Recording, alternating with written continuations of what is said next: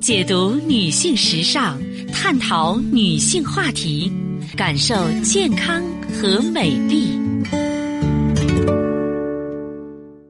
芳华之声，认真倾听。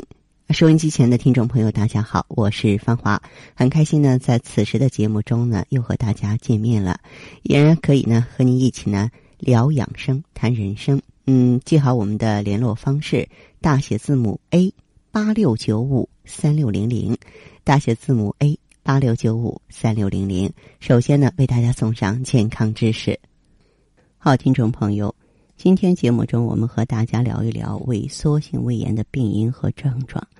因为说到胃炎，可能如果你去医院做胃镜、做钡餐，大夫说你是个慢性胃炎，你能沉住气；如果说你是萎缩性胃炎，我们就会紧张起来了。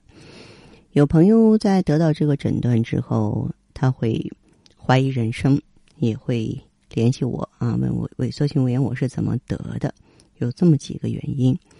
一个就是慢性浅表性胃炎的继续。慢性萎缩性胃炎可以由慢性浅表性胃炎发展而来，慢性浅表性胃炎的啊病因呢，可以成为慢性萎缩性胃炎的致病或者是加重的因素。还有一个原因就是胆汁或是十二指肠肠液的反流，由于幽门括约肌功能失调或是胃空肠吻合术之后呢，这个胆汁或十二指肠的肠液，它会反流到胃里头。反流到胃里，它就破坏胃黏膜屏障啊，让这个胃蛋白酶啊，这个造成这个黏膜内的一系列病变，就会导致浅表性胃炎。浅表性胃炎发展的层次深重了，就成了萎缩性胃炎。当然还有生物性的因素，慢性传染病，你像肝病啊、结核病啊，对胃的影响啊，也要注意。慢性。肝病病人呢，经常有慢性胃炎的症状和体征，胃黏膜染色也证实。乙肝病人呢，这个胃黏膜内啊有乙肝病毒的这个抗原抗体复合物。当然，这个放射啊，嗯治疗或是说，嗯，这个其他的一些啊化疗药物都会让胃黏膜损伤甚至萎缩。啊，还有的话呢，就是如果你气血亏虚啊，这个有缺铁性贫血也会出现。慢性萎缩性胃炎，啊，但是呢，就有一种观点认为萎缩性胃炎是原发病造成了贫血，也有的认为说是这个贫血呢会加重萎缩性胃炎。我认为两种看法都是成立的啊，情况不同而已。嗯，萎缩性胃炎的常见症状呢，一个就是胃脘部的胀满，在慢性萎缩性胃炎当中呢，胃脘部胀满是挺多见的啊，有的人感觉到。胃部闷呀，或者是胃脘部堵得慌啊，甚至是整个的胸肋部都胀满，嗳气频频。胃脘部疼痛啊，也会有胀痛、隐痛、钝痛，甚至急性发作的时候剧痛、绞痛。当然呢，我们也会感觉到烧心、消化不良、反酸啊，食欲减退。嗯，大便呢？以秘结比较多见啊，好几天才一次大便。少数病人表现为便溏，病程比较久的会出现消瘦、疲乏无力、精神萎靡啊。那如果出现萎缩性胃炎的话呢，我们要注意哈，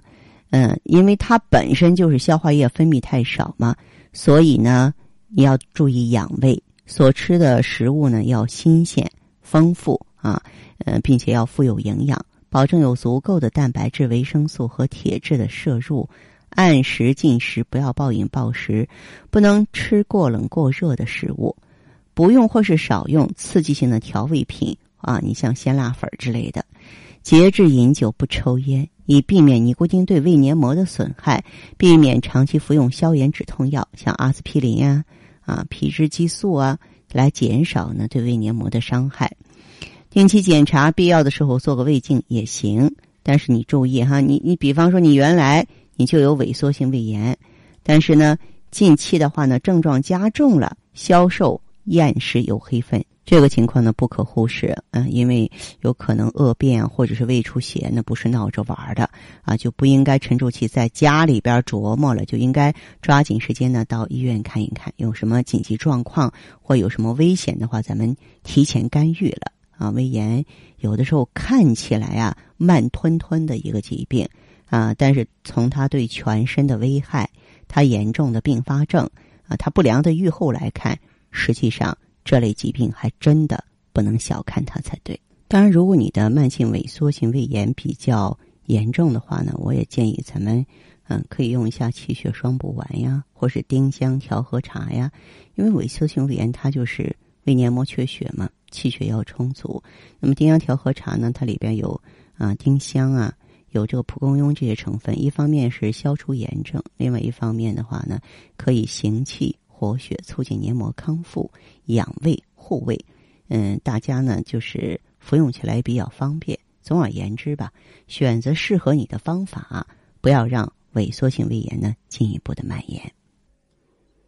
好的，听众朋友。节目进行到这儿的时候，所剩时间不多了。感谢关注，下次再见。